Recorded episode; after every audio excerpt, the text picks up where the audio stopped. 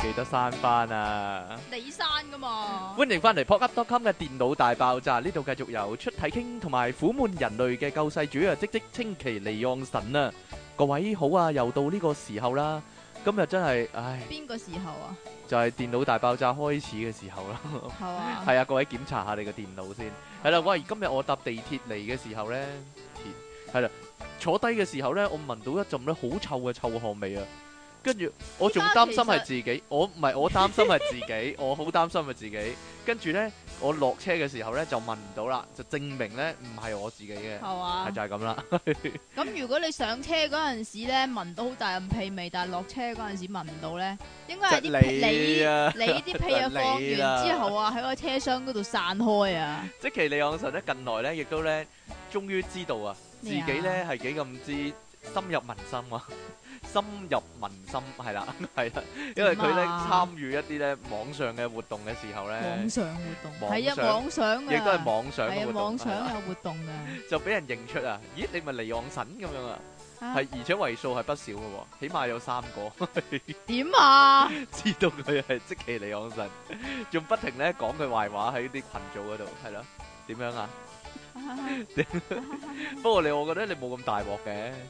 人哋咧嗰啲名網上名人咧就俾人唱嘅呃蝦條啊嗰啲啦，啊係啦，我就呃係咩啊壞事做盡啊嗰啲啦啊。但係咧，即其利昂神嘅明星咧都唔係咁好噶啦。但係咧，點啊？ 大家都都係俾你唱嘅啫， 大家都知道咧，佢係懶懶惰成性啊。係啊，即係咧係啊三係啊四點嗰陣時咧，咦 即期咧係邊有咁早醒嘅？啲人已經咁樣講咧，點解會咁咧？點解你形象會係咁咧？我覺得因為俾你唱咯，吓關我事咩？點會唔關你事啊？你阿爸阿媽知唔知你係咁啊？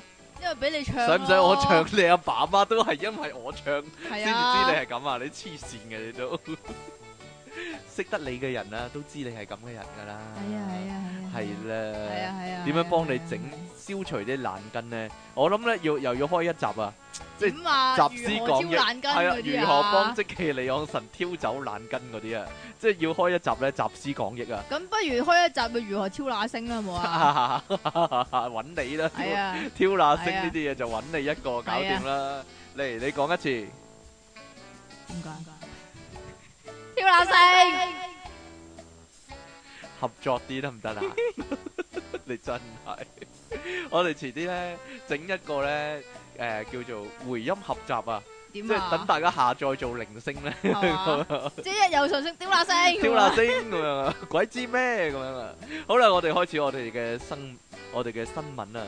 上次咧咪有個男人咧話同嗰個吹氣娃娃啊、直形影交不公離仔啊係嘛啦，真真心相愛啊，即係這就是愛嗰啲啊嘛。係啦。咁啊，原來咧咁都唔算奇怪喎，吓，唔係唔係唔係，即係咁樣咧，已經係係一個叫做有歪論上誒，唔係唔係唔係，即係有形體嘅，你明唔明啊？啊，有形啊，有個人形嘅物係體啦，但係咧喺美國咧，啲人咧即係即係有人鬼啊、人公仔啊、人獸啊，人咁獸咁佢係人乜咧？人咩咧？究 竟呢個可以話咧，即係超級機械人動畫啊，夢寐以求嘅一幕啊！係啦，人機合一啊！呢啲叫做咩 啫？係啊嘛。 不過呢啲真係藝術嘅嘢，唔識咁多啊！呢呢個唔係啲藝術咯，呢個係愛咯，OK？呢個係愛嚟噶。係，啦，咁美國加州洛杉磯有個男人叫做查維納克咧查維納克，喂 Aaron 喎，點，Aaron 咩啊？ Aaron c h a r a c a t a 係啦。喺上個月二十日咧，喺呢個賭城拉斯維加斯啊，點樣啊？因為大家都知啊，拉斯維加斯咧可以即日結婚噶 嘛係。啦，簽個紙即日註冊係係啦，咁啊離個婚亦都係簽個紙，係啦，咁啊，佢舉辦一個隆重嘅婚禮啊，係啦。咁但係咧個新娘咧個新娘咧就有啲特別啦。就真係佢應該着唔到婚紗，着唔到婚紗唔係，可能有個 app 咧，有個 app 係或者換咗 wallpaper 係婚紗咧，點知啫？可能係啦。係啦，咁就原來嗰個結婚對象咧係部電話喎，係部電話唔係一個人嚟究噶，竟係 iPhone 定 Android 唔咧？知道希望 希望係咩好咧？唔好 i l o n 啊，真係點解？ 佢下年又離婚噶啦，係係喎，咯又有外遇啊！年年要離一次婚咁咪幾好啦，係啦。好啦，究竟點解呢個男人咁依家去睇到小七啦，係咧 咁睇唔開咧？要即係同個電話結婚咧？點解要同我電話結婚？因為咧，你知唔知點解啊？點解？咧？我哋每日廿四小時都要手機嘅陪伴，包括瞓覺嘅時間，所而以且醒咗嘅時間亦都係第一時間去睇下自己個手提電話噶。所以手提電話咧係大家咧最親密啊係嘅啦伙伴啊，仲親密過即係你老婆啊，可以話係。係啦，咁所以身為藝術家嘅呢個查維納我唔克啊係咧，話藝術嘅嘢，你唔識咁多噶啦。係咁啊，立刻取咗個電話啦。係啦，咁佢話希望能夠透過呢場婚禮，令人重視自己同埋手機之間嘅關係喎。所以行為藝術嚟嘅呢個係。嗯，係啦，咁而且咧，佢仲簽咗結婚證書，即係嗱咁樣樣，我就簽咗啫，咁佢點簽咧？唔知道電子簽名嗰啲咯，又即係撳個掣簽名啦啊撳個掣簽名你嗰啲你願唔願意啊？撳掣 Siri 又話願意係啦，咁冇啊錯，啦。問下，咦係喎，咁好大機會係 I 窿喎，係咧係咧， 可以同阿 Siri 結 婚，係咧。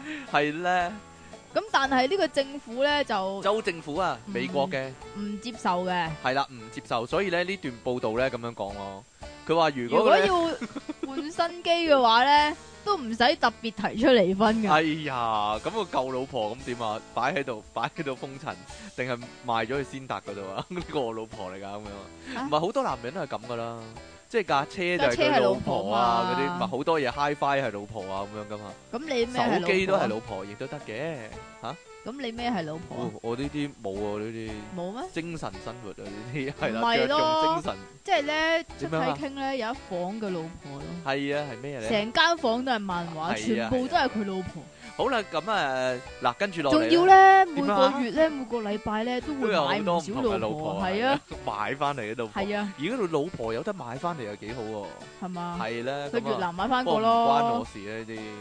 好啦，咁啊，法國一項研究咧發現咧，原來咧點解即其利昂神啊會揾唔到工揾唔咧，到工啊，就 係咁嘅原因啊。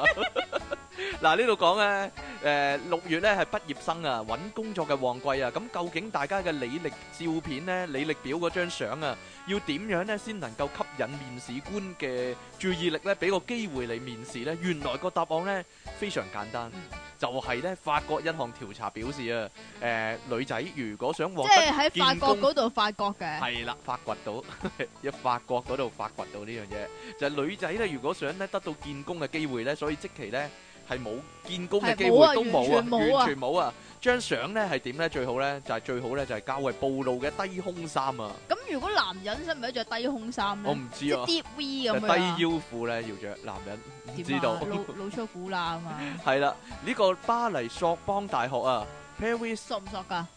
我唔識讀呢個法文喎、讀 p a r i 啊 s 索索索邦 University 啊，佢咧耗費咗三年研究咧呢樣咁無聊嘅嘢啊，就係、揾出咧衣服嘅造型啊喺呢個招聘過程之中嘅影響啊。研究員咧請咗兩個咧外表相似嘅女仔，點解會揾到兩個外表相似嘅女咁啊仔阿呢？妹咯，我真係想知道啦。嗱，就俾佢哋咧喺呢個 CV 啊履歷表上面咧寫翻一樣嘅經驗啊，跟住再要誒、呃要求佢哋咧每人申請兩百份工，半數嘅工作咧就係、用呢個着密實衫嘅相片啊，而另一半嘅工作咧就係着呢個暴露嘅相片、喎。即其你都試下可以。如果你着暴露嘅衫嚟到影嘅相片嘅話，會唔會容易揾工呢？不如唔好着啊，但你個表情就好暴露喎、係一啊，個 係啦，個暴力同埋憤怒嘅表情一個係啦，咁啊嗯測試嘅工種咧，主要咧係一啲咧需要見客嘅銷售行業啦，同埋比較集中喺辦公室工作嘅一啲會計職位喎。研究結果表示咧，着低胸裝比起咧着呢個保守裝束嘅女仔咧，喺二百次嘅應徵銷售行業之中咧，係獲得多六十二次見工機會㗎。哇！哇啲 boss 有冇咁鹹濕？等陣先，但係嗱，boss 都有男有女嗯，噶，冇錯啦。咁好明顯咧，嗰六十二次多出嚟嘅咧，好都係多都係男男人噶，啦 係啦，應該好多係男噶。而會計行業咧，即係喺辦公室工作咧，更加多，竟然嗯係六十八次噶。係啦， 咁啊，大家可能以為咧，你你做 sell 嘢嗰啲，梗係梗係唔係梗啦，你係着得 sell 靚嘢，啲，你 sell 嘢可能有制服噶唔嘛？知道啦。咁啊，呢個研究唔係啊，有制服又點啫？個老細面試之前望到張相，知道佢唔有內涵，係嘛着起套制服都好睇啲咁樣啊，係嘛係啦。我如果我係 boss，我會咁諗，嗯嗯咁樣啦，係啦。嗯，好啦，呢、個研究員咧叫做海特吉安啊，就話咧，結果顯示咧，想我讀英文名啊，唔讀啊，搞錯啊！兩個字我都唔識讀，你讀啦邊度啊？ ，Doctor 乜乜啊，嗱嗱，皺晒眉頭啊 C fact C fact 點樣屎忽啊？ C catching 咯，哦，完全唔知，係啦，日好啦，呢個法文名嚟嘅，結果顯示呢，唔理呢嗰份工係面向客人嘅 sales 啊，定還是呢坐辦公室嘅會計啊，咁着都係係要啦對人啊嘛，着因為低胸裝呢，嗰個呢都會獲得較為正面嘅回應㗎。係總括嚟講呢，女仔啊喺履歷表附上一張呢。誒著住較為暴露衣服嘅照片呢，佢獲得見工嘅機會呢會增加十九倍，嗯，係啦，即其點啊？你係少咁我唔見咯，少咗十九倍啊！你係啦， 咁啊，不過咧呢個專家咧亦都咁講喎，誒你要有見工嘅機會咧，起碼咧你要揾工啊，即期，啊，佢直頭咁講啊，即期 咁樣講啊喎，啊啊啊啊咁樣咧有關結果咧將會喺禮拜二啊，係咪㗎？喺倫敦舉行嘅呢個研討會嗰度咧討論啊。舉呢行啊個舉行呢個會議咧，邀請咗全球咧大概二百位嘅外表專外表專家，即你係你佢使唔本使要去啊？佢即本係你身呢啊啲外貌協會嘅人應該要去做係啊外貌專家咯，我覺外得表專家，咁佢本身係咪外表係出眾一啲先做到外表專家？即係我真係要去喎。係嘛？係啦，商討處理咧外表嘅形象啦，同埋毀容嘅問題啊，當中毀容包括咧減肥手術啦，同埋飲食紊亂咧等等嘅議題。我諗你要去啊，你要你有去飲食紊亂嘅問題啊點，解啊？食個甜筒啊當食咗飯嗰啲，係啦，講晒你啲秘密俾人哋， 等啲 friend 咧見到咧，等啲咧識得你嗰啲人咧見到你嗰時又多一個話題啦。係啊係啊係啊係啦。係啊係啊係 啊，即其啊，點考慮下啊？啦，你見揾工嘅話，係咯，着件低胸衫，但係個老闆話：咦，胸咧，胸胸咧，where is my 胸咁樣，直頭唔識翻屋企啊！睇咗就講完啦，好啦，唔該。講完啦嘛， ，where is your 胸咁樣， 就問你冇填地址，原來我 係啦，所以就咁樣問啦。講完啦，我 食一食紙得啦嘛，得啦，滿足下你對滿足你嘅慾望於食啦嘛字，嘅需求死係鹹濕老闆 關鬼事咩？係啊，好啦，繼續啦，唔該。即係喺日出嘢傾咧咁鹹濕嚟講咧，就一定要去瑞士啦。點解咧？因為瑞士有一間伴遊公司宣布計劃喺二零一六二零一六年年底啊，你就要去啦，係喺日內瓦開設一間好 Oro Cafe，口爆餐廳， 唔係口爆咖啡店啊，係應該叫做。係 啊， 係啦，哇，咁正，聽落又幾爽 啊，係啦。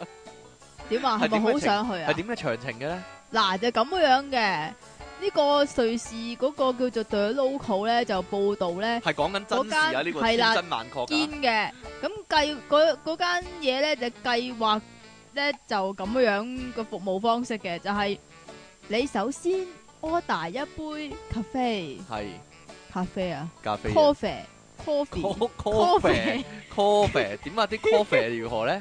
請問咧咩事咧？你近 我，你個口要落啲偈油，我覺得 coffee 都講得出。好啦，咁誒呢間 coffee 店係跟點住樣咧？咧就喺個 iPad 嗰度咧 就揀你中意邊條嘅女係啦，你係啦中意嘅女女，咁、個女女咧就會入嚟幫你提供口爆嘅服務 啦，你會拉開你褲鏈噶， 係咪喺台底完成咧呢件事？但係你要一路飲咖啡、因喎，為飲咖啡係啦，唔准唔准誒打寫個咖啡噶，係啦。 係啦，冇錯啦。咁呢個公司發言人叫做夏維咧，就話咧夏維啊，下位 Barley Barley Cherry 卓維啊，其實係係啦，下位 c a f e c a f r e 就係係啦。咁點樣咧？呢個老闆鹹濕老闆又點咧？呢個呢個鹹濕嘅人咧就話性服務嘅收費標準咧就係六十個瑞士法郎，但即係係咖幾啡多啊咧， 我點知啫？乘翻港紙啫，幾唔多？知咯喎，呢個如果你話咖啡嘅話咧，咖個收費係嗯五 co- coffee 啊，係五係喎，是但啦， coffee 啊，係五個瑞咩叫瑞郎啊？鬼知咩？係咧乜，唔係乜唔係？哦，我知啦，係瑞士法郎嘅簡稱。係啦，冇錯啦。我以為即係瑞士法郎咧就係一蚊，係啦，瑞郎瑞就郎咧一就毫啦五毫咁係樣啦，啊。冇錯啦，係唔係嘅？ 係一樣嘢嚟嘅啫。咁仲有呢個夏維咧，仲要佢解釋噶、喎。嗯，佢、解釋話只要五至十分鐘咧就能完事啦，即係咁樣樣啊。係你睇下嗰啲士打筆咧，啲人坐坐好好耐 Q 耐㗎啊嘛噶嘛，係咯，呢個坐五至十分鐘就搞因為掂，有人喺台底搞嚟搞去㗎啦， 都坐唔定啲人係咯，係嘛都坐唔定咁樣。係 嘛。係啦，不過咧，大家唔需要擔心，因為咧，瑞士嚟講咧，性交易咧係合法嘅行行為嚟噶。係咩？真㗎？你真㗎咪去啊？可我唔以係冇喎，我唔需要做呢啲工作啊嘛。但係呢個性工作者咧，一定要登記啦，同埋領取牌照啊，接受當局嘅管制，即使唔係使接受訓練啊㗎？我唔知道自己訓練啩，自己進行特訓啩。佢話咧就係咁樣做咧，為免就有不法分子咧拐賣人口從事呢個性工作、喎。不過呢個消息一出咧，好有爭議性啊，都誒好、多人反對呢個計劃啦。有法國咧關法國鬼事咩？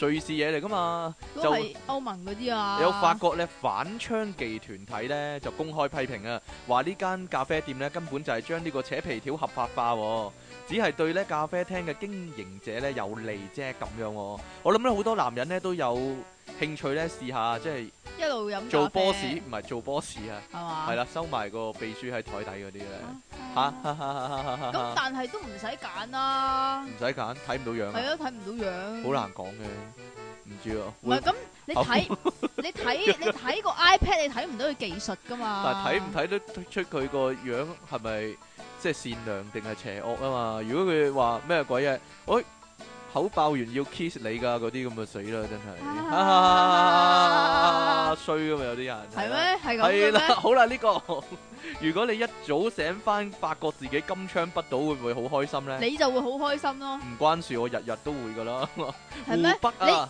你你你日日都卅個鐘㗎？日日都會起，但係嘛咧唔會卅個鐘，係啦。湖北啊，武漢呢，有一個男人呢，醒翻嘅時候呢，發現呢，佢呢勃起，用呢、個 個用呢個學術嘅講法就係係嘛？陰莖勃起，使唔使用 echo à? 嚟講啊？發現自己陰莖勃起。時間呢係長達半個鐘啊，佢就暗暗開心啦，認為自己呢，哇，哇，喺勁啊！終於練成神功啦，金係嘛槍不倒咁九樣啦。陽神功啊！但係咧，隨住時間嘅流逝咧，佢嘅生殖器官咧，生殖器官仍然係硬挺噶， 咁佢就嚇親啦，嚇就去睇醫生啊。咁啊，結果咧，哎呀，大劑啦，即係嗱，你哋唔好以為咧扯硬咁得耐耐就咧，係好就事，係自己勁咁解，係啦絕對唔係絕㗎。對唔係佢咁陰當公啦佢去，，咁當佢去即係檢查嘅時候咧，發覺原來有白血病原來有啊！白血病啊！各位咧，如果扯呢個得原來係鬼故嚟 㗎。扯得耐嘅男人呢，就要小心一啲啦。楚天都市報啊，呢、個叫做誒呢、位呢，三十七歲嘅趙姓男人啊，廿四號嘅時候呢，一瞓醒呢，就感覺呢下體腫脹啊，同埋呢有勃起反應啊，佢以為呢係平時呢勃勃咯，朝早起身嘅扯一扯啫即。係呢啲叫朝氣勃勃啊嘛。冇錯啦，咁啊，又冇太在意啦。但係半個鐘過去咧，陰莖咧、陰莖、陰莖咧，依然咧冇恢復正常喎。佢開頭就好開心嘅，以為自己金槍不倒啦。但係一個鐘、兩個鐘之後咧，依然堅挺嘅佢係係啦。跟住咧，佢就開始咧搞啲奇怪嘢啦。佢話咧，佢用熱毛巾敷啦，跟住又浸冰水啦，但係都冇辦即法，係即係呢啲叫冰火啊嘛？ 冰火二重天。但係咧都冇點辦解唔直接打飛機咧？唔知道，但係都冇辦法咧，令佢嘅器官咧恢復正常噶。會唔會 擺入雪櫃咧？擺入雪櫃，打開個雪櫃，喂點樣攝入去？點閂埋門啊？冷卻翻佢吓，夾住咯，唔知啊個個 罅嗰度。好啦，咁啊， 呢個趙姓男人咧，睇見咧自己着咗褲之後咧，下身奇怪嘅模樣啊，唔知咧。你試下。啊，撐撐起個帳篷可以話係可以。 好啦，咁啊嚇到咧唔敢出門口、喎，有乜所謂啫呢啲嘢？ 即係如果你咁樣嘅情況，你係會照出門口噶， 我跟諗住就逼地鐵咯， 我跟住諗好逼好逼咯，你明唔明啊 我？諗佢係比平時勁一百倍、一百倍嗰啲係啊，我嘛唔知道啊， 佢自己都驚啊！即係咧，佢直頭咧上到咧過 咗條褲嘅腰嘅範圍啊，上出咗嚟咁樣，直頭長咗出嚟，喂，會咁嘅咩？所以佢就唔敢出門口咧，打翻公司請假。喂喂，喂，人老事細啊部，人事部，我我我扯直咗啊！係啊，我唔翻得工啊，翻唔到嚟啊！ 我要等呢個降旗儀式，我做咗升旗儀式之後咁樣啊，好驚啊咁樣啊！之後咧，佢翻上床度瞓覺，諗住誒瞓一陣佢就得翻噶啦咁樣啦。結果咧係冇任何改變嘅，都係咧哇可以攞嚟轉牆啊、揼釘啊咁樣都冇事嘅。好啦，直到廿六日嘅下晝咧，大家聽留意啊，廿四日半。廿六日下晝， 跟住佢終於要去睇醫生啦。佢點樣呢？佢着咗一件長嘅外套啊，遮一遮啊即，係乾濕褸咁樣啦，即遮係一住，打開就哇咁啦，哇咁樣嚇親咗個人， 遮一遮，咁就去到呢個武慶市中心醫院後湖院區泌尿外科求得啦診得啊。啦得啦，唔使咁詳細大家可以去睇睇嘛，唔知會唔會俾人偷咗腎呢？唔知啊。咁啊，當醫生知道呢，佢異常勃起，可能佢係偷佢嗰度喎，因為咁係啦勁係啦，三十個鐘啊，咁啊即刻呢進行相關嘅檢查，發現佢呢白血球嘅細胞呢多咗啊，超過正常人近一百倍、一百倍啊，真咁係點。解咁多？可能啲白血球聚集咗喺嗰度。係唔嘛？知道， 所以碌嘢都白色，唔知道。 佢話咧，醫生指出咧，就係、呢咧白血病啊，引發呢次異常嘅勃起啊。咁 醫生呢就為啊趙姓男人咧進行咗呢個海綿體穿刺抽血。 講多次，海綿體穿刺抽血，跟住注叮當啲發布啊？注射腎上腺素啦，同埋咧光素鹽水咧沖洗嗰咩度咩啊叫。光素？鬼知咩？阻止咧誒、呃防止咧阻塞靜脈血管咧，造成陰莖缺血壞死啊！會唔會陰公唔係啊，佢如果咁嘅話，佢會唔會嗰度靜脈曲張啊？唔嗯可能就係已經衰咗啊！依家咧趙姓嘅男人咧放血之後咧，透過 放翻啲血出嚟啦，抽咗啊嘛，咁啊恢復正常啦，咁啊已經咧轉為咧誒進行白血病嘅針對性治療啊！醫生話咧，如果咧你勃起嘅時間咧，大家各位男人聽住啊！啊，超過四個鐘咧就已經屬於異常勃起噶啦。持續越耐咧，對你嘅性功能嘅損害咧更加大噶。咁如果食咗偉哥嗰啲咧，喂，食咗偉哥都要小心啊，真係。所以咧，可能咧就要做呢個啦。海綿體穿刺抽血，好煩啊！勃起嘅原因咧好多嘅，除咗患癌症啦、椎間盤突出咧，血吓，係啊，血液疾病咧，亦都係導致呢個勃起異常勃起嘅原因喎。係嘛？所以椎間盤突出亦都會導致下面突出啊。係嘛？係啊所仲以有仲有啲咩會導致勃起嘅咧？導致勃起，見到條女，哦，係咯，見到條正正菜嗰啲，即係見到條女脫衣嗰啲係嘛？哈哈哈哈哈哈咁你知唔知脫乜嘢係會令人哋唔會有性欲啊嘛，係咧？係咩咧？醒目仔，就係脫歐啦。呢個近來嘅熱門話題啊，就係脱歐啊， 係啊，咁原來咧 A 片 porn 呢個字咧，一路都係英國 Google 嘅 number one 嚟嘅喎。嚇，即係好多英即國嘅係好係啦，好多英國男女，嘅人咧就係啦 search porn 呢個字，即係想睇鹹嘢。係啦呢個係 A，呢個係冠軍啊，亞軍就係足球啦，好明顯，football 啦，係係啦，啦曼。聯啦或 者啊 咁但係咧，自從咧脱歐之後咧，呢個脱歐呢個字咧點讀啊？ Brexit 咯。咩 Brexit 啊 Brexit ，Brexit 啊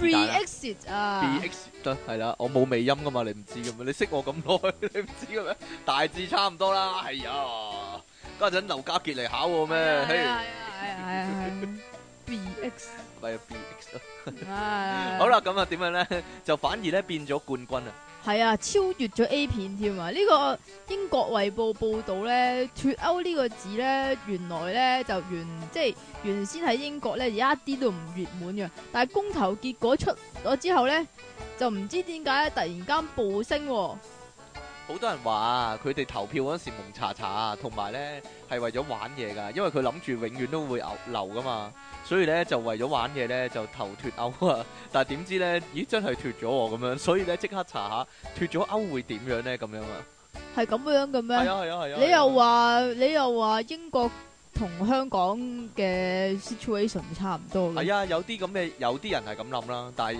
好多人咧就係咧諗咧向政府表達不滿啊。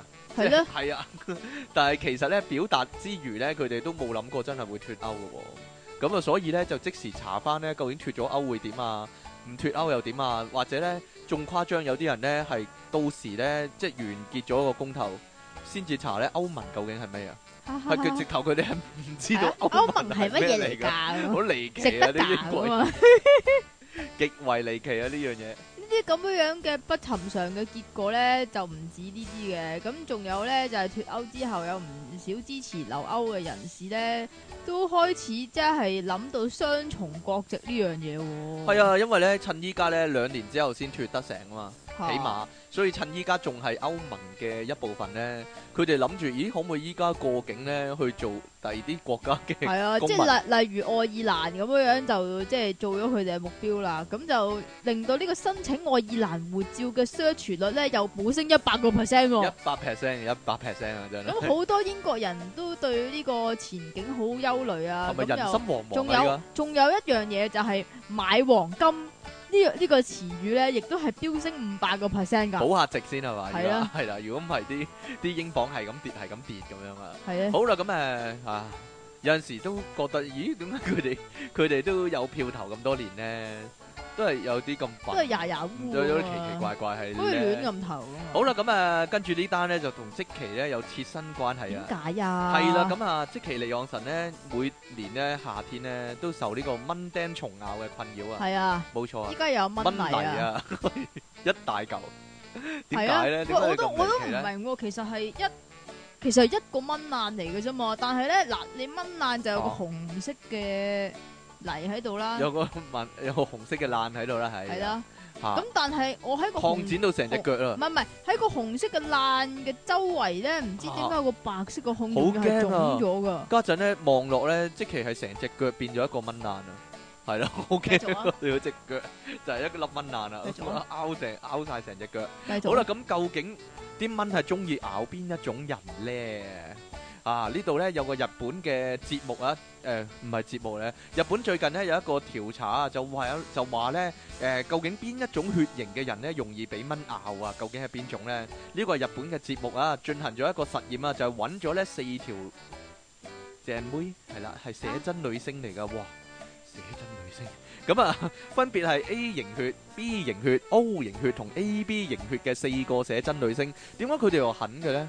好痕噶喎，痕好耐噶喎，四個女人三個痕喎，正所謂係啦，咁有錢使得鬼推磨啊嘛，可能要俾好多你錢可啦唔都可話。以唔好打斜嚟坐？啊同埋佢冇好腳似美臂人啊，魚咁樣樣，你你腳臂啊個我你個姿勢你想點 啊？佢咧佢哋咧俾蚊咬完之後，咪影唔到寫真咯，即係成身蚊泥嗰啲係啦。 P.S. 噶嘛， 咁啊換咗呢個 bikini 啊，原來咧呢個節目咧係進行咧進行啊，啲蚊咧最愛嘅血型喎，咁啊整咗個蚊箱啊，個箱入面咧飛滿啲蚊噶，咁就叫佢哋咧着住 bikini 咧就企入個箱入面睇下咧邊個被蚊咬得多喎。經過幾分鐘之後咧，就發現係咩血型最多蚊咬咧？你覺得我咯，唔係你啊，係 O 型血啊！點解係你四？你都冇蚊爛我嘅，冇蚊我啊，從來都冇見因過為你有可蚊能我爛。冇着 bikini 啦。你知唔知點解點解啊啊？你皮鞋咯，係啊係啊係啊係啊！佢話咧身上咧全部都係蚊爛喎，而其次咧就係 B 型啊，你都係喎第二名啊，你係。係啊，同埋 A、B 型啊，而最少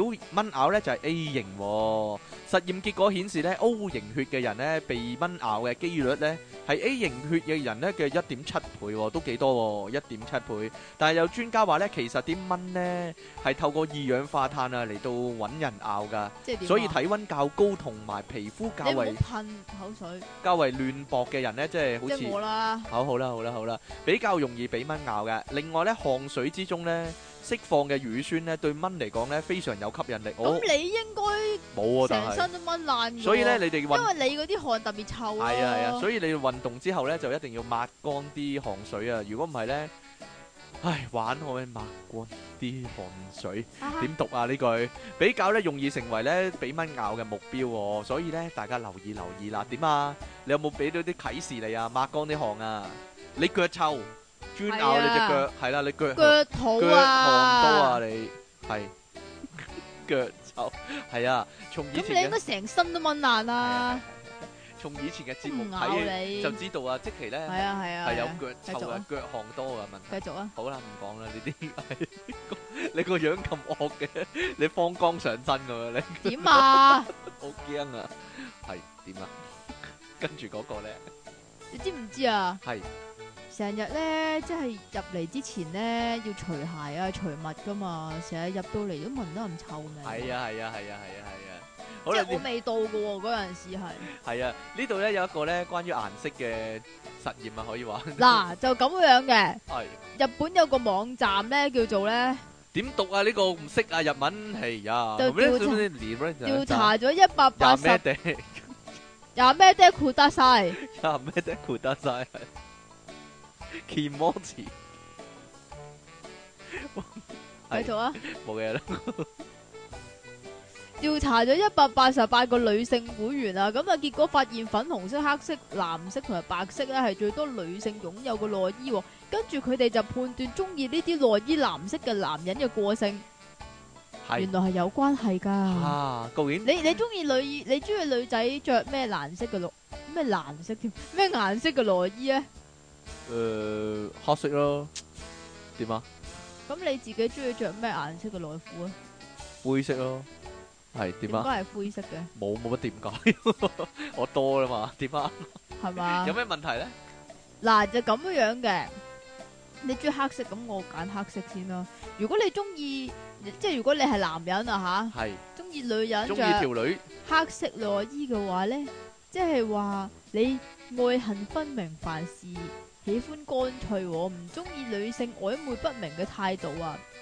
喜歡即係喜係歡啊，，中意就中意，唔唔中意世就間冇話難事，係就唔中意，係唔好講埋晒啲 L I K E。係，哈哈哈哈哈！跟住咧，即係中意凡事都講清楚咪嗯講明白嗰啲嗯嘅都，幾啱嘅，係啊。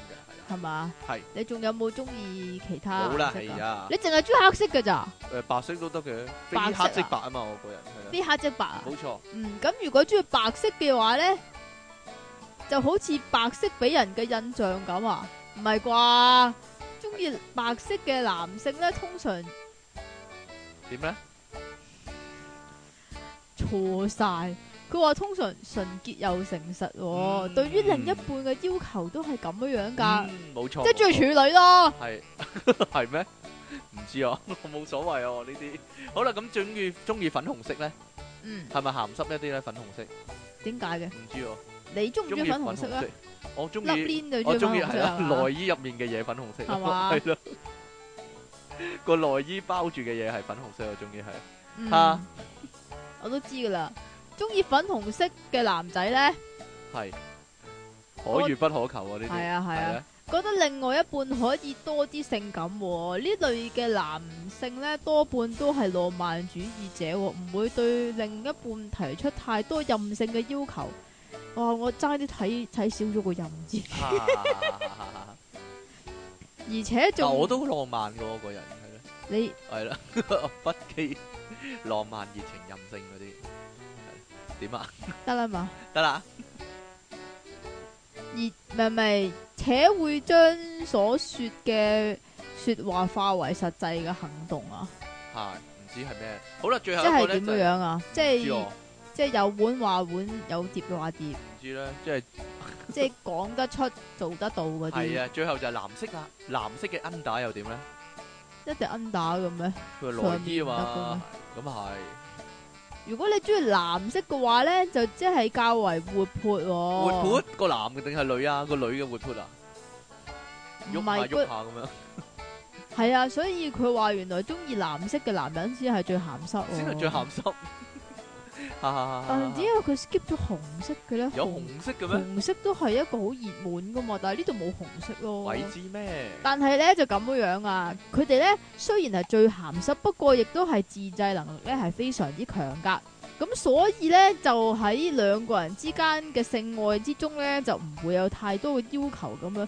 通常咧都會壓抑住啲慾望，我哎只呀係冇講錯，即係嗰啲咧淋過雨嗰啲咧就係呢我驚啲啊，壓抑嗰啲一次過爆發啊！係咪會點係啊噶咁？做啲好奇怪嘅嘢，例如咧，將隻叉攝入去嗰啲， 係啦，好奇怪呢個嘢，啊，哈哈哈哈哈！好啦，呢個講唔講啊？唔講啊啦，我哋下次講啦，呢個咁精彩，一定要下次一定要講啊，係啦，嗯好啦，各位可能好，各位可能今日好失望啊，冇卜一聲咁有啲新聞， 係啦，今日你點做嘢㗎？係啊， 真係嗰個係你啫，揀啲新聞冇得卜一聲，你真係哎係啊係啊，你自己 book 一 聲啊，係，好啦，而家為咗紀念呢件事啦，我哋我哋補償翻大家嘅缺失，我哋嚟係啦。啊係啊。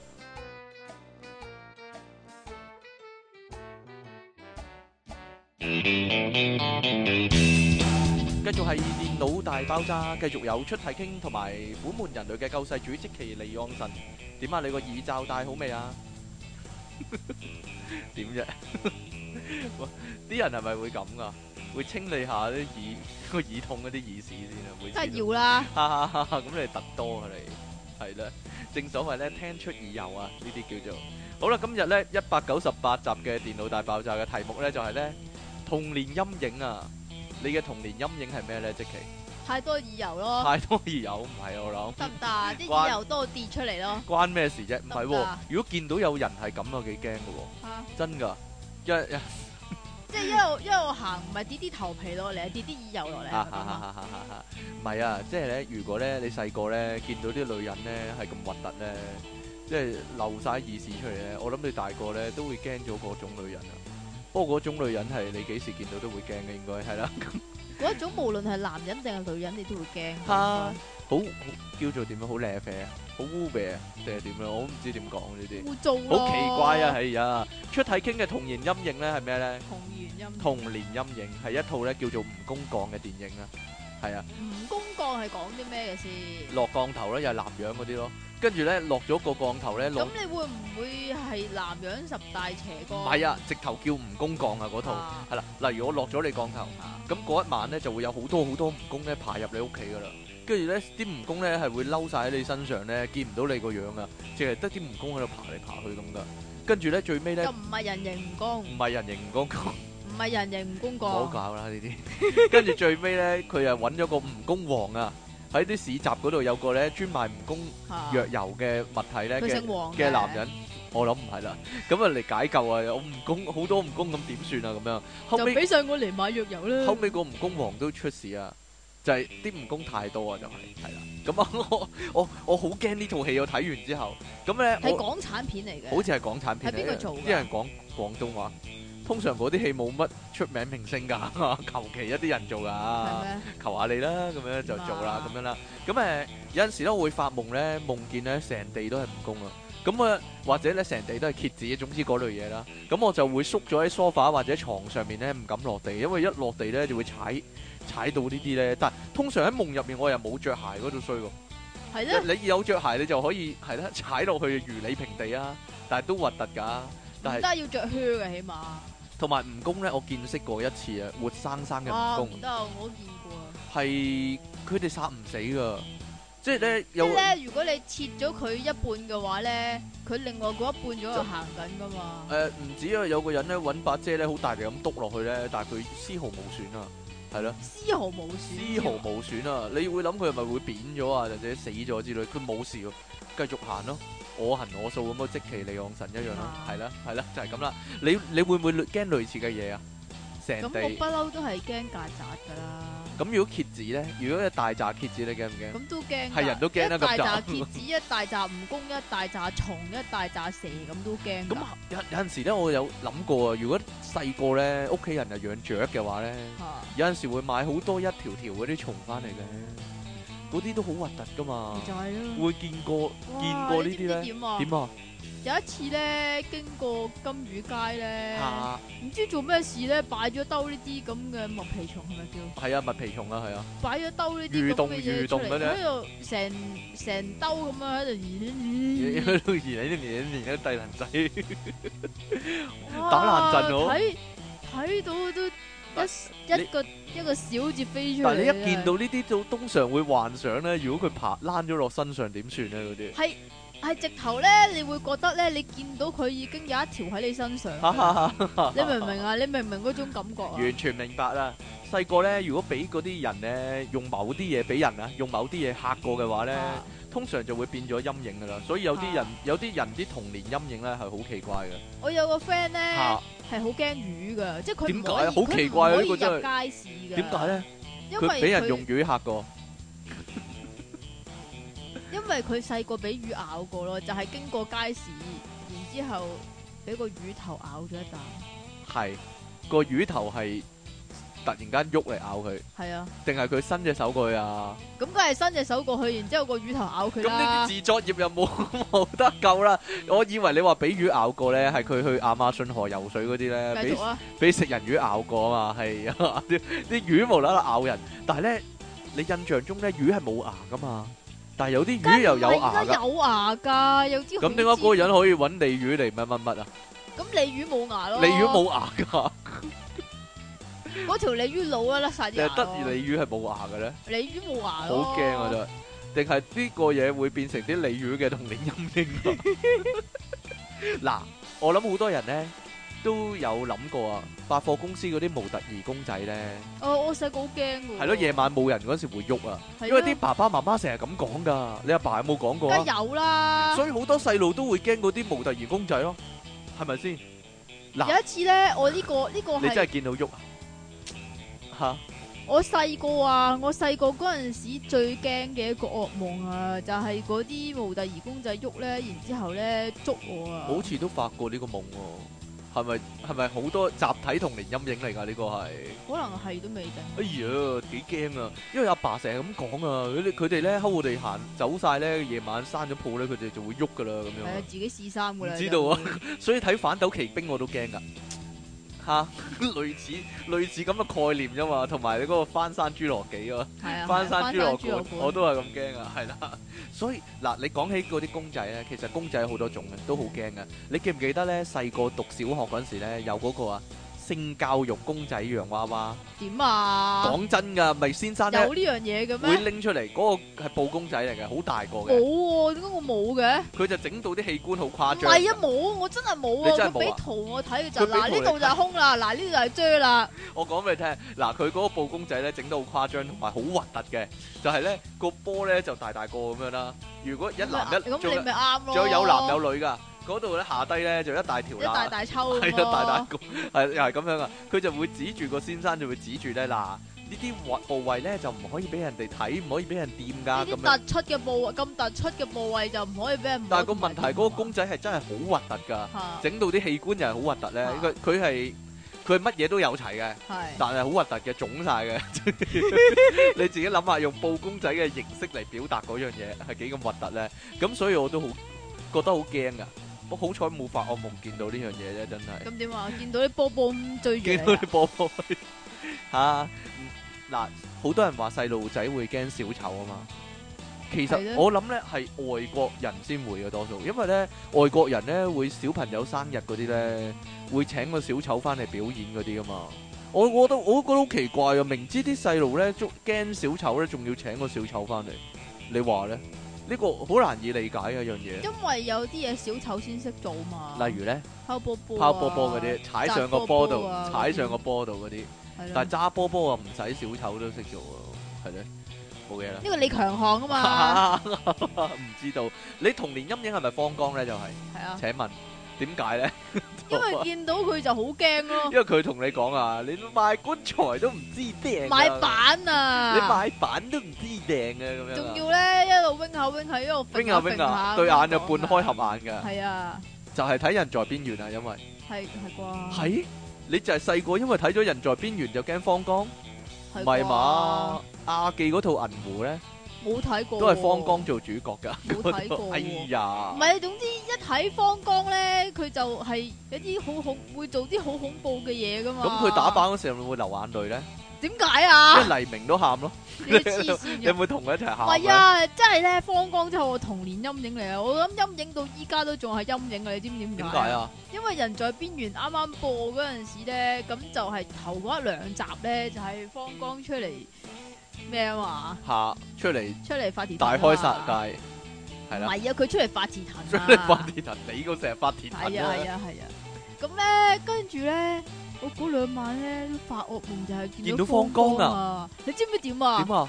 你我買發版都唔知唔訂係㗎啊啦，個唔發夢嗰時係啊，我發夢咧，方剛咧又要搞我全家喎、咁冇咁搞你啊！唔係啊，咁然之後咧，咁佢咧就有樣好犀利嘅嗰啲法器咁樣樣啦。咁嗰、個嗰樣點 啊？咁咩嘅？嗰咁樣嗰樣法器咧，咁粵語殘片嘅，突點啊然間一個橋段係咁係咁啊嘛。嚇你聽埋我講先啦。咁、個法器咧就係、做咩啊？點啊？你發望氣，我望時間啊，個發氣就發下發下咁啊！吓，你講啦，咁會唔會氣下氣下唔㗎？知道啊，咁嗰樣嘢咧就係、咧，即係方剛做啲乜咧，我哋咧就會跟住做嘅。咁嚇然之後咧，你知唔知佢做咗啲乜啊？啊佢做咗咩啊？佢咧倒頭裝啊，將個頭咧撞下撞下咁樣撞撞落地下嗰度咧，跟住我哋咧又成冚家家咧就倒頭裝撞下撞下咁樣撞落地下嗰度啊。 點解好似聽過你講咁啊？呢樣嘢我講過俾你你知。講咁好聽，有冇個喺咪度講冇過啊？冇咩？咁然之後咧，你知唔知點啊？點啊？咁咧之後咧，我咧就係之前咧，即係喺夢裏邊啊，嚇有個高人咧就俾咗另外一樣嘢，啊就係頭，盔啦，吓唔唔係啊，係係咩啊？俾咗另外一樣嘢，我係一條類似紅繩咁嘅嘢啊，咁、嗯就可以收佢嗰、個收咗佢嘅法器，係啊，收咗佢嗰個法器啊，跟住我收咗佢嗰樣嘢咧，跟住我好驚啊嘛，唔知點做啊嘛，你知唔知？跟住咧，我咪學靈氣嘅。吓跟住咧，我諗住用個符號咧嚟到去化咗佢，但係咧我畫錯咗符號係增強嗰個符號啊！哎呀，跟住呢嗰樣嘢咧係咁震啊，我好驚啊！吓，跟住你又帶翻嗰樣嘢，跟住咧就撞落個頭度，冇啊，方剛，方剛又撞落個頭個地冇下啊度啦，咁樣，冇啊，咁結果點樣完咧？呢個夢，跟住就醒咗。哎呀，好彩咋，但係嗰樣嘢都繼續喺度噶，你驚 小心啊你。係啊係啊係啊！嗱嗱嗱嗱嗱，講啲輕鬆啲嘅嘢啦，不如係啦，太驚啦，因為話說咧，如果細個俾曱甴躝過上身咧，係咪一定會驚曱甴咧？唔止躝過上身，你俾曱甴躝過上身？咩？講真，我咪講過咯，我啊講過 N 次啦啊。 我踩到個曱甴屋啊嘛， 你踩到曱甴屋啊，太核突啦呢樣嘢！別一聲啊，有冇別一聲啊？ 叫你咔啦咔啦咔啦呢啲聲啊你？唔係淨係中意卜一聲嘅啫咩？我唔係唔一定嘅 又。咁游水係咪你另一個童年陰影咧？請問？咁梗係啦就，俾人浸過啦，或者咧細個咧即係浸親過，俾人執落水啊，我咪就係俾人執落水定咯。係遇過海難啊你？我俾人執落執水落啊！有巨水症啊！原來呢個世界就係啲人咧遇過海難嗰啲咧，以後見到水都驚啊！即係唔可以飲水，飲水就得嘅，見到一大灘水可以包容到你就會驚啦。係係嘛？咁你以後都唔游水啊？從來冇游過水啊？都唔係嘅，都有游有過水，但係就一定要帶住喺嗰 B 啲 B 池嗰度嗯，係咯，咁又唔怕浸親。 帶住啲乜嘢啊？手袖係嘛？係啊，三十歲人你戴手罩，一啊定要帶手袖噶。如果唔係嘅話咧，我會覺得好冇安全感㗎。如果我救你咧，唔得唔得啊！我唔會質你噶嘛，你放心啦。唔得，有啲特別啲但係你會喎，揸我嘛？哈哈黐線。有啲特別啲喎，就係咧游水嗰時咧，俾水母炸過啊。咁咧以後咧就會驚游水啊。但係但係我我有諗過游游泳唔去海池，灘又唔得咯游泳，池咪唔驚咯，係嘛？但係游泳池咧嗱有屎啊！係咧，係啊，咪就係早一兩年呢，咪話游泳池有屎嘅。如果去泳池遇過屎啊，或者一擘大口唞氣呢， 就飄嚿屎入嚟呢，會以後會唔會造成陰影啊啦？呢啲點話以後都唔敢屙屎啊？唔止屎噶，仲有誒呢、個嗰啲沙蟲啊，嗰啲啲紅蟲啊，紅紅蟲蟲紅啊蟲啊，係啊，紅蟲啊都幾驚啊！哇，好核突啊！誒諗起都好驚啊！ 哎呀，嗱喺高跌好 好高嘅地方跌過落嚟嗰啲係咪會驚高咧？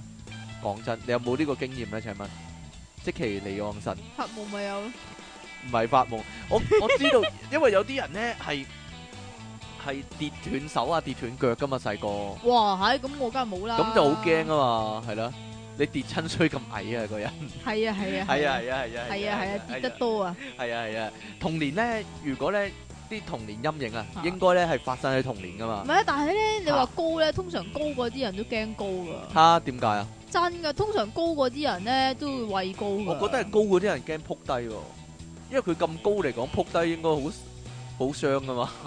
你話係咪係？啊，唔知道啊，但係如果撲低咪揾手撳住咯，應該冇毫無意義噶呢啲嘢， 真係你唔使理我噶，我冇理你啊，係喎，我繼續推論落去得唔得？係啦，嗯如果肥嘅人都驚蹬親噶，應該，因為佢自己咁肥啊嘛。咁瘦嘅我我人有呢，諗過，我有諗過，咁瘦嘅人唔會驚自己撲親，然之後啲骨慘咗出嚟嘅咩？有冇人驚搭 lift 噶啦？講真，即啊係運個 lift 會唔會造成陰影咧？咁呢啲梗係會啦，但係有啲人咧但會，你你驚俾 lift 唔係門一夾喎？妖，哎呀，有啲人會驚搭子彈 lift 啊，係點解啊？即係嗰啲有玻璃嗰啲望到出邊嗰啲咧啊，即係你望唔到出邊由自可啊嘛，你望到出邊咧，哇，原來咁快㗎咁啊，係咪一件係咪一個咁嘅問題咧係？啊，但但係如果俾 lift 門夾過咧，會唔會造成陰影咧？嚇點啊？ 你見到 lift 門都驚㗎啦！哎，打人㗎！ 我真係對積淇離岸神有陰影啊！真係成日喺度打人。係啊係啊係啊， 嗱，童年陰影應該發生喺童年啊嘛，即係咧，如果細個俾嗰樣嘢搞過啊，嚇就會變咗童年陰影啊嘛。你俾你細個俾邊樣嘢搞過啊？冇啊，唔係我啊，聽俾講媽媽搞過，聽講成日話咧，有點啲女仔咧細個俾鹹濕佬搞過咧，大個就驚男人噶嘛。嗯，係啦，咁點算咧？以後嗯以後。咁咪溝女咯，都係一個出路嚟嘅，我覺得，好簡單我覺得啫都係嘛一個出路嚟嘅。有啲人咪話個女仔咧結咗婚啊，都搞唔到嘢啊，即係唔敢搞嘢啊，即係個老公都唔搞得啊，就係因為有陰影啊。點樣幫佢克服佢啊？一陣一咁陣個男人點會娶佢啊？中意就中意噶啦，呢啲中意就冇辦法噶啦，呢啲有愛啊嘛，係咯，唔搞得娶嚟做乜唔搞啊？得 唔知啊。即係如果俾着你嘅話，唔搞得咁娶嚟做乜咧？俾着我就梗唔得啦，但係有啲男人得啩，好偉大嘅男人，或者咧嗰、個男人係 有障礙嘅，有障礙賽嘅，我就唔知道啦咁樣。所以咧，啲人話咧細個俾貓搲過咧就會驚貓啊嘛，我都係噶，係啊，但係我我阿媽就係咁樣。啊你阿媽驚嘛？貓㗎，係啊，哎呀，想像唔到有人會驚貓，即貓係咁咁得意，樣嚇樣。其實佢細個咧就有養貓嘅，嗯，咁但係咧即係佢佢個藉就。口唔俾你養啫，其實啊哈哈哈！即係其實咧，佢就唔係好中意嗰只貓，嗯因為咧嗰只貓都唔係好中意佢，嚇即係佢唔會話特別同嗰只貓 close 啊，唔會話特別摸佢啊，成啊嗯咁樣嘅。咁然之後咧，只貓都唔係好中意佢嘅時候咧，佢話咧佢只貓咧好陰濕噶，嚇會咧無啦啦行過你身邊咧，即係你以為冇嘢噶嘛，即係行過啫，係咪先？嚇。佢會突然間咩咁樣搲你㗎。哈哈哈哈哈！你阿媽對啲貓唔好啊，啲貓就梗係對佢唔好啦。係嘛？講真，如果俾我嘅話，點啊？就算係陌生嘅貓啊，都對我即係叫做尊敬三分啊嗰係啊，係啊你你冇你冇啲，都見親近我。係啊？啲貓冇嚇你嘅咩？點會嚇我啫？啲貓只會喵咁樣啊，對我 係咯，對我對我好柔順嗰係啲啲啊貓係係啊係啦，啊係啊自動就喺我面前反晒反晒轉咁同我玩嘅啦。係啊係啊係啊，係啦，繼續你啊！啲嚇唔到啊呢啲。係啊係啊係啦係啊，咁啊嗱，如果俾狗咬過就以後就驚狗啦，嚇驚狗啊常見啲喎呢個，畢竟係啦，啲狗係中意咬嘅，嚇 係啦，喂人但係咧，我成日聽啲男人咧話驚，咩話？驚咩話？冇嘢啊，算啦。係咪真 㗎？你講啦，即係一句粗口 啊係嘛，啊，佢話驚驚驚驚咩咁樣啊，佢唔係真係驚啊，我覺得黐線嘅呢度。有冇人俾細個俾蜜蜂針過，所以驚蜜蜂咧？以後？你知唔知啊？點啊？你有試過唔係啊，嚇我個朋友咧，嚇？佢驚蜜蜂咧，你知唔知點解啊？點？解咧？因為佢同蜜蜂打過 K 輪啊。黐線，即係講真㗎，你針咗落知唔知點佢個啊嘴度唔啊？係你知唔知點點啊？啊？咁有一次咧，就同佢一齊去沙灘咁樣樣啦，哦即係同佢，然之後同兩個大人啦嗯吓，咁跟住走啊嘛，咁但係咁你你游完水啊，好口渴咗啊嘛，係咪先？嚇咁啊買汽水飲喎，嚇咁咧買買完汽水飲，咁然之後佢就擺低咗罐汽水，跟住唔知走咗去邊咁樣樣啦，嗯跟住翻翻嚟再飲罐汽水嘅時候咧，佢突然間咧揞住個口喎。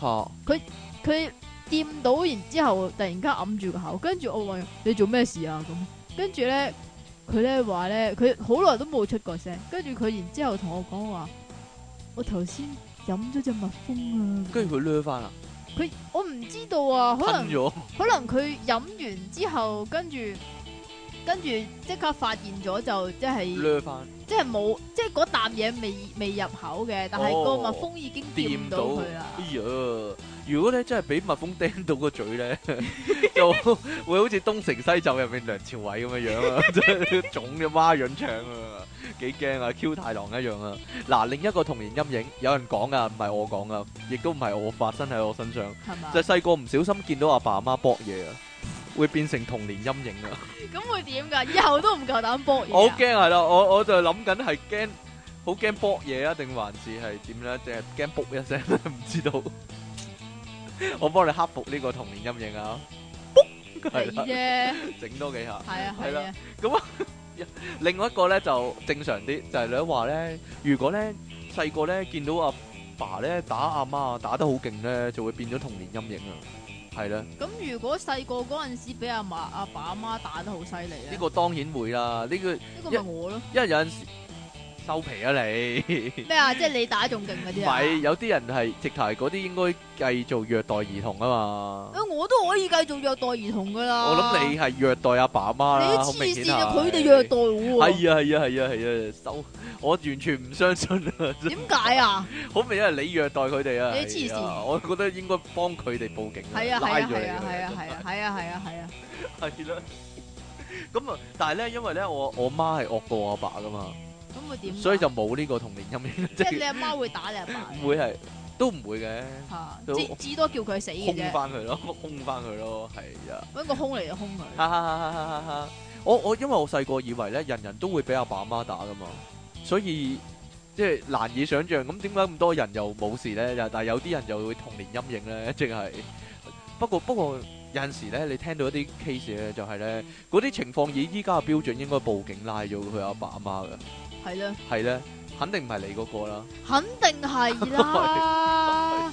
你以前講過啦，誒，我嚟啦，點啊？你以前講過啦。你有幾中意呢個掣啊？究竟好幾中意噶， 但係呢個希望呢個回音唔會變咗童年陰影啦。 嗱，有邊啲電影會變咗童年陰影咧？有方光嗰啲？嚇、方剛有冇做過咩電影啊？講真，誒邊有啊？誒我翻去揾下啲方剛嘅電影啊。嗱，呢、個貞子啊，《午夜凶鈴》係嘛？我我睇完之後呢，就唔中意長頭髮嘅女仔啦。講真噶，呢、個係咪童年陰影啊？係唔係 呀？我細個已經中意短頭髮嘅女仔噶啦，不過 我嗱真嘅呢、個，好多人睇完大白鯊之後呢，就唔敢去海灘游水啦，真嘅，成日認住會有大白鯊咬腳啊，尤尤其呢，大白鯊嗰啲鏡頭呢，成日喺水下面呢，影住上面對腳呢，掗下掗下呢，就咬落去噶啦嘛，係啊，係啦，好多人呢，咁樣游水印嘅時候下印呢，下嘅時候就會咧，驚啦， 係啦，無啦啦有啲嘢嗨到你嘅話咧，哎呀其實係大白鯊魚嚟咁嘅樣啊係啊，仲有啊二型一啊。我異形哦都係喎。係啊，睇完之後咧就好驚，肚入面咧有隻異形爆出嚟啊，所以我一肚痛咧就驚啊，係啦，咁你爆肚講下啊嘛？啊啊啊啊啊！你驚邊一方面咧？關於異形咧，驚異形係驚佢啲口水。哈哈哈哈哈！口水啊，唔係咪異形嘅口水都驚啦？突然間又話阿尤其伯流你啲口水落你度，啲你驚口唔水驚啊？咯，係啊係啊係啊係啊！你仲有驚邊套戲啊？請問俾我諗下。今日我睇翻有人話驚呢個恐怖蠟像館啊，係啊，佢去 去到蠟像館都驚啊！其實以前我都講過啦，我睇僵屍片啊啊嘛，我睇僵中式定係西式先？梗係中式嗰啲，以前好興啲僵屍先生嗰啲啊嗯嘛，我就驚佢裏邊嗰部 lift 咯，嗰部 lift 係啊，吓即係佢裏邊咧有部 lift 鐵咧閘係 lift 係啦，嗰啲鐵閘 lift 仲要係好似個籠咁樣啊樣係啊嘅，呢見個到好出驚啊邊嘅。係啊，呢個好驚。咁然之後咧，就有隻僵屍咧就插隻手入去，啲類類似咁樣噶嘛。吓，所咁以然之後咧，就有次去我講過啦，吓去旅行啊嘛，喺澳洲嗰度見過嗰部 lift 啊嘛，就唔敢。答啦。跟住我好驚咯，我我我嗱，你咁樣諗，你咁樣講咧，我突然間諗起咧，我諗《死神來了》個系列咧，係成為好多人嘅童年陰影啊！即係唔敢坐過山車，啊，唔夠嗱唔過敢山搭飛機，你甚至乎咧唔夠膽咧，誒、見到人哋開嗰啲機器咧，啊嗰啲咧剪草機又好，乜都好啦，即係聽到嗰啲聲都會驚驚啊驚，因為咧咪好多幕咧係啲機器突然間爆啊，或者咧佢係啊佢棘到粒石仔啊飛過嚟啊，咁嗰個人咧就俾個石仔冚穿，即係打穿咗個頭啊！類似啊啦，，同埋行過火車軌都驚啊！嗰啲火車咧行過咧，有一幕有一集咧咪咁樣，個火車踢到個鐵片咧，嚇個鐵片就飛過嚟咧，cut 咗個人半個頭去咧，成日咧會留意咧周圍有啲乜嘢咧會造成死神來了嗰啲後果啊！講真噶，就沖涼都都驚噶。佢咪有一幕咧沖涼咪睇咗極嗰個叫咩啊？咩啊？極度驚慌啊！咪極度驚慌。佢因為咧有一幕咧係咧，佢嗰個沖涼咪有條浴簾嘅。嚇佢用鋼絲嚟到嚟到嚟到哦連住嘅，嗰個人咪個頭咧咁樣棘咗落，即係線一線，跟住棘咗個鋼絲，啊跟住死咗嘅。嗯哇！好多周圍啲嘢都好驚啊！睇完嗰套戲之後覺得冇嘢啦，算啦。我 有陣時都少不免會幻想下噶，係咁咯，咪就係睇嗰套係咪極度驚慌啊？極度驚唔慌係係極啊度驚慌，唔係，scream 誒啊，唔係啊，唔係 scream 誒誒。誒誒港港產嗰套啊，頂！突然間唔記得咗四個字嘅咧，我講過我以前好驚套戲㗎。下係咩內容咧？不如你講講啦。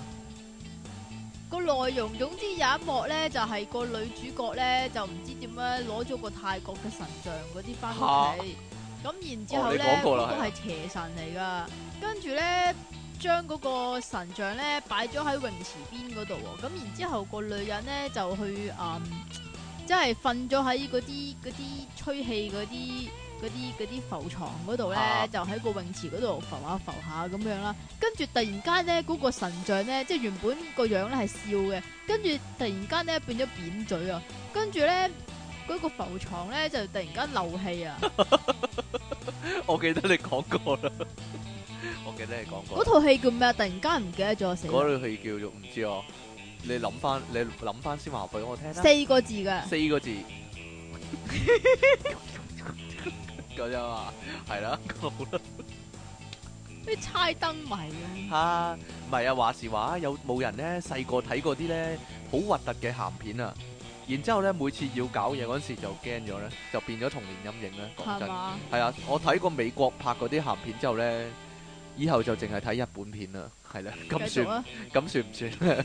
但係咧，嗰啲好核突係啊，但係咧，我睇我寧願鹹人片睇右格嗰啲算。係啊係啊，但係如果我睇鹹片嚟講，我係專揀嗰啲嚟睇嘅。咪就係咯，核突到死，變態嘅唔都，係啊，我係揀嗰啲咧奇獵奇奇怪啊怪嗰獵啲奇啊嘛，嗰啲啊嘛，即係冇同講誒冇講啦，同會豬啊，會變咗好多人同雞啊嘅童年陰影啊咁係啊係啊係啊樣，係係啦啊，而係啊且嗰啲我懷疑係犯法㗎，你睇嗰啲嗰啲，點解嘅？乜可以搞雞啊豬啊嗰啲咁咩？ 我唔知喎，我冇嘢啦，梗唔得啦，係嘛？搞羊啊，呢好個多人講搞羊，呢個講認真嘅，我好耐以前咧，應該十幾廿年前咧喺街試呢過搞羊，唔係啊，喺街咧執過五隻貓 B B 嘅，佢哋咧係俾人咧裝咗入膠袋咧，跟住擺咗喺垃圾桶裏面啊，跟住喊。咁咧哦我就執咗佢哋，都唔想佢哋死啊嘛。跟住咧諗住養大少少再俾人嘅，啊五隻都係 B B 嚟嘅，係細只到咧要用奶樽喂奶嗰啲嚟嘅。嚇，咁咧咁你係俾咗奶爸啦佢過咗幾日都 O K 嘅，但係到第四定第五日咧，佢哋朝早五點咧就喺度嗌，喺度喊啊，要食奶啊。咁我聽到噶，但係咧我好眼瞓咯，繼續瞓咧。到八點鐘咧，三個鐘之後，我起身想喂佢哋咧，佢哋已經飲唔到啦。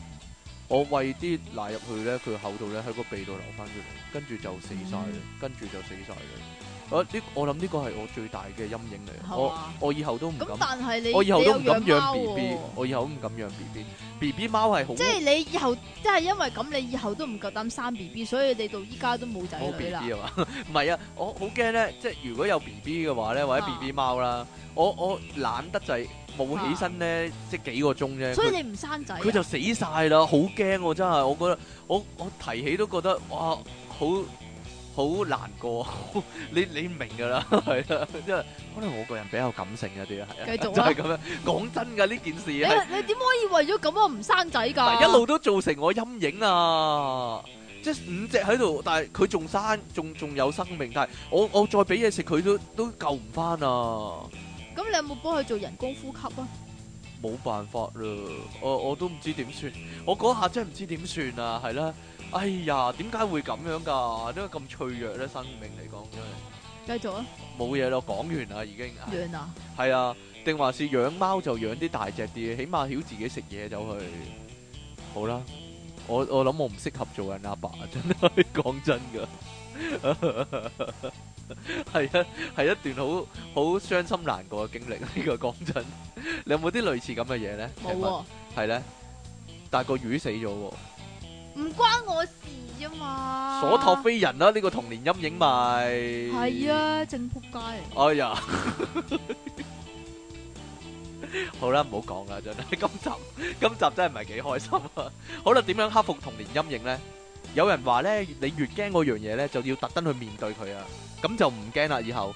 所以呢，即期呢，依家正進行緊呢個呢，叫做反向療法，呢、個叫做。咁啊，所以呢，即期依家屋企呢，就好多曱甴啦，嗯同埋呢，電視就播呢個人在邊緣係啦，啊係啊，就係幫阿即期啊克服呢個童年陰影啊。係啊係啊，係係啦啊，你多啲去睇呢個方剛，同埋咧多啲幫佢咧出翻嚟啦。對付曱甴，所以咧喂，你知唔知我真係最呢排最多一晚，我係殺咗八隻曱甴咯。嗯有冇獎杯啊、成就嗰啲 有啊應叮噹該有啊嗰啲解咗鎖嗰啲，係啦，曱甴屋已經解鎖嗰啲，啊更加多唔同嘅武器俾你咯， 係咯。嗱，如果細細個就聽電腦大爆炸，會唔會有童年陰影咧？即係驚過你啊嘛？唔係因為即其成日揀埋啲鹹濕新聞啊嘛，一陣咧啲人又塞啲奇怪嘢入一啲奇怪嘅洞穴入面啊，啲人又搞羊啊嗰啲咧，可能啲人都會啲細路啊都會驚啊係嘛嘛，？諗起都驚係啦，所以係啦，所以就點咧？ 唔好聽啦，對，所以都係係啦。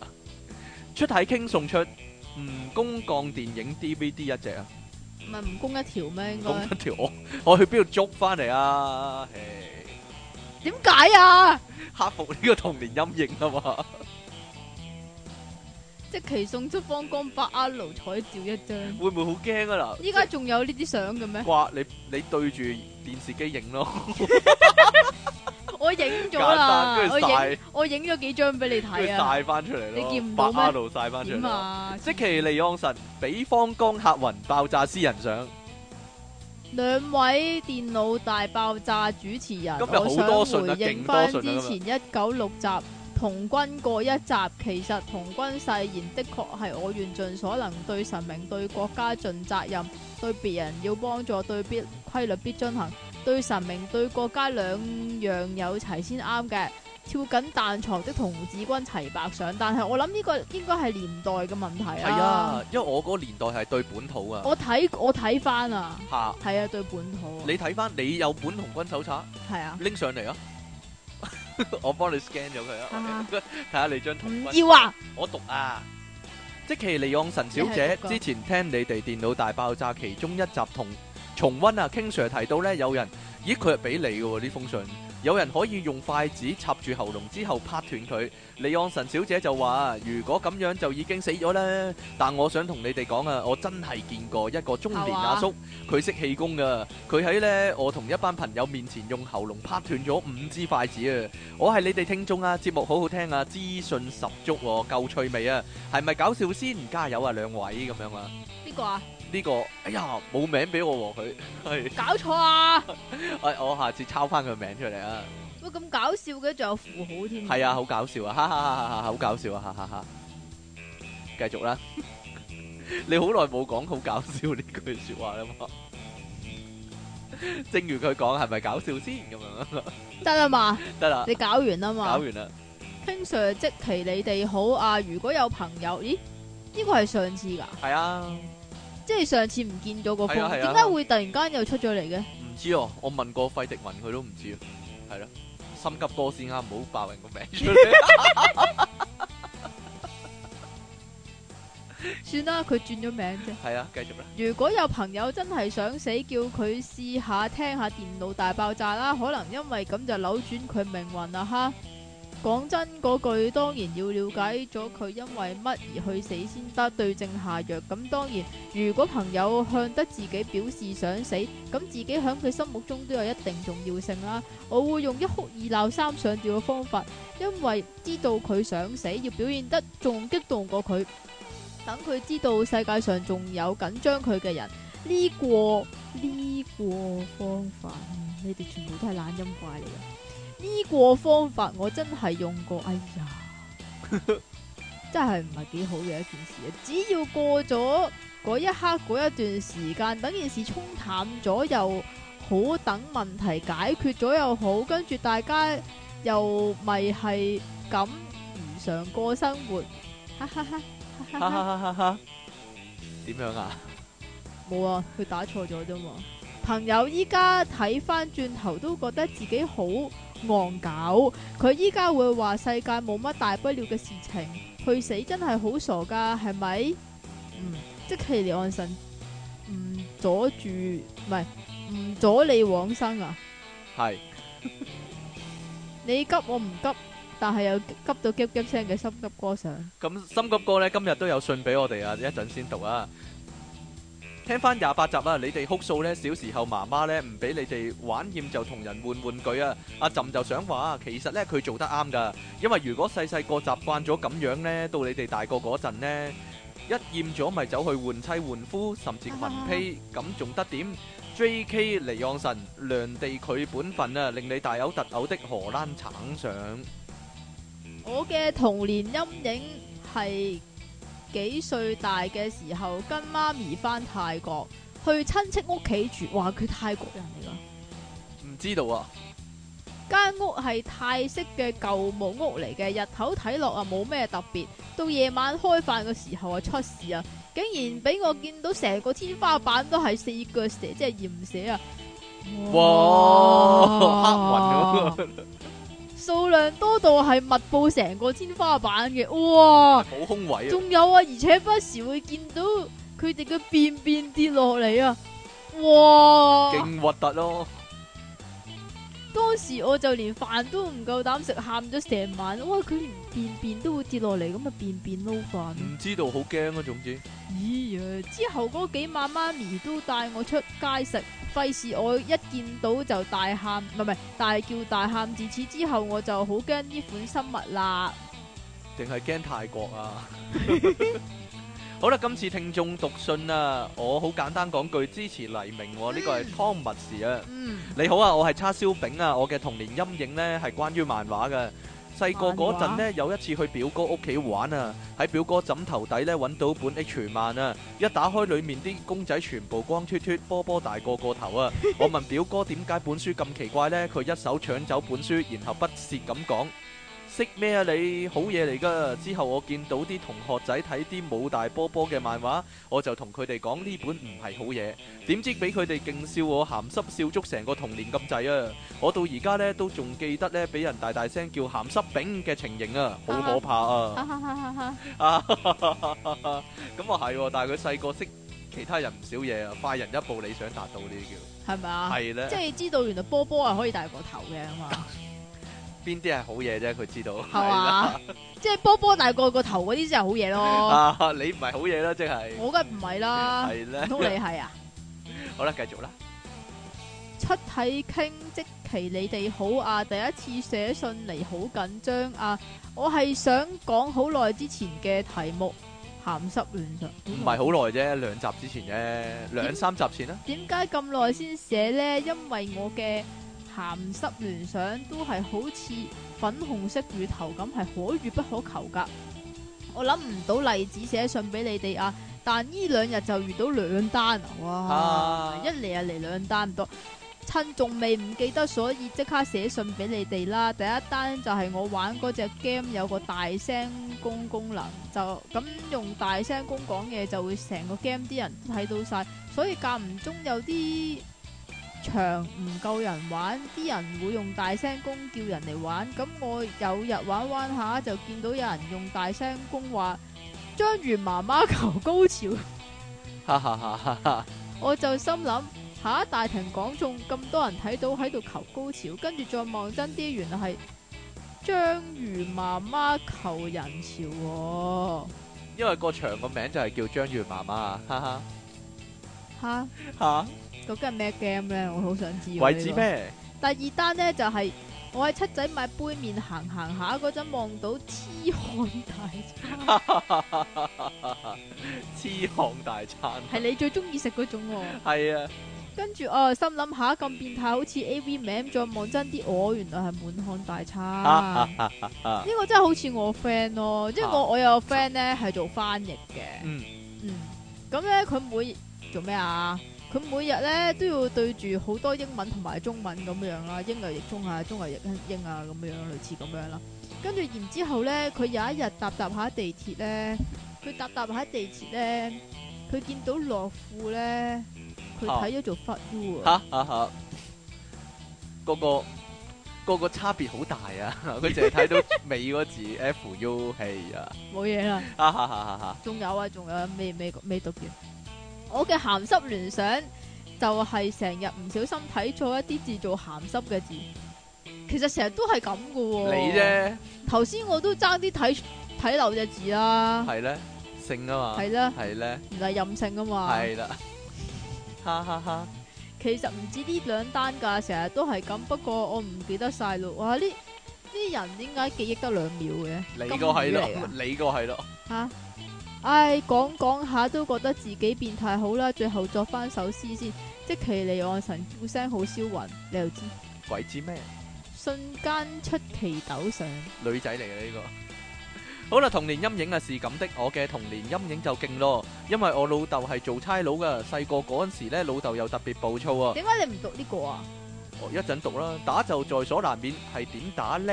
細路個個都好似飛鼠咁滑不留手啊，全屋鬥走啊！大部分呢都好似詠春咁借力打力，避開晒。幾次俾我高超輕功避過之後呢，我老豆竟然用手扣先扣起我一邊手嚟有打。冇有冇揾槍指住你個頭 啊？另一邊就扣住欄杆。第一次扣手，手幼我深吸一口氣，用九陽縮骨攻走人。第二次竟然扣腳唔喎，係啊，扣佢都得㗎。今次撲街了，點走呢？條藤條打斷，依家打爛啦，只可以起幾尺面積裏面跳嚟跳去。自此我見到銀色圓形嘅嘢，例如手鐲啊，我都會打冷震啊，仲有啲咩打係銀冷色震。銀色圓形嘅咧？鬼知咩？你嚟啊！正衰人嚟㗎。哦點解你讀啊埋？？啊，讀埋佢啦。King Sir，即其你哋好啊！我嘅童年陰影俾你哋，咪就係俾你哋唔見咗我封來信咯。呵哦，係啊，入翻正題先。我有個習慣就係着鞋之前一定要蹬一蹬隻鞋先敢着啊。係咁嘅，記得小學六年班嗰時呢，有一日翻學，咁一早就講頭講命，食完早餐換衫啦。早日早嗰日呢，上體育呢，就二話不說拎起我對白飯魚就着，點知一路行。唔知點解一路行一路覺得鞋頭有嚿嘢頂住咁啊！我以為係隻蜜松啦，跣咗去前面咁啦，咁又唔係硬硬一嚿咁頂住唔舒服，咪由佢咯。嗰日放學翻到屋企除鞋，心諗終於可以解脱啦。話口未完，除嘅時候跟住我只腳出嚟呢，係一隻啊肥過部電單車嘅大曱甴啊！我都嗰日試過啊，頂。嗰日咧，成條村啲玻璃碎晒啊！大嗌啦，因為因為我幾兄妹見到咁，仲唔嚇到尖叫咩？到而家諗翻起啲感覺都仲打冷震啊！到而家咧，有時啲襪洗得多過腳尖位線頭橡筋揞住啲腳趾咧，我就會就會認諗住起啊唔通有你嚇。即其利昂神天煞外星人啊！你急我唔急，但又急到夾夾聲嘅心急我歌冇上講啊！過咧，我好似講過。踩住曱甴啊，有講過啊唔！係啊，咁樣樣噶。嗰次咧去童軍啊，但係咧因為咧好趕急啊，咁所以咧我未嚟得切着襪咧，我就着咗對鞋先啊。跟住咧，但係我明明未着襪噶嘛，但係都好似着咗襪咁啊，但係仲要着咗幾對襪咁樣樣啊。嚇！跟住我除出嚟咧，有隻曱甴哎啊！呀！你講過啦，的 確好啦。其實我哋呢個題目有冇講過㗎？呢個題目冇講過係，咪但係有真啲㗎類似嘅題目 啦，有啲類似嘅題目啦。唔係你想我點 Ờ, 啫？哎呀，我諗唔到題目啦。呢個節目真係誒，睇嚟咧嗯，下集要講拗腳啊嘛，得啦，係，個-個壽命都完結咁滯㗎啦，應該，係啊，係，係啊，差唔多啦，仲有係啊， 200係啊，集啦，係 啱啦，啊，繼續啊，係時候㗎啦，係啊，係，好啦，係啊，繼續啊，好啦，係人都知你咩套路 啦，天下無不散之筵席死正都要所謂。講，死都要講噶啦， 好啦，咁我哋今日節目時間去到呢度啦，好多聽眾來信啦，今日唔知點解，係咧，好多熱心嘅市民啊，係啦，誒唔知係咪代表我哋嘅節目越嚟越多人聽呢？係嘛，但係係咯，好可惜啊，越嚟越多人都係聽嚟聽去嗰喺呢個高峰係啦，咁多人聽嘅時候，我哋個，繼續啊，係啦又要係啊係啊，又要要再一次大結又局要啊同大嘛，家講聲拜拜，係啦，得未啊？好啦，咁我哋下次節目時間再見啦快喎，啲啦拜拜。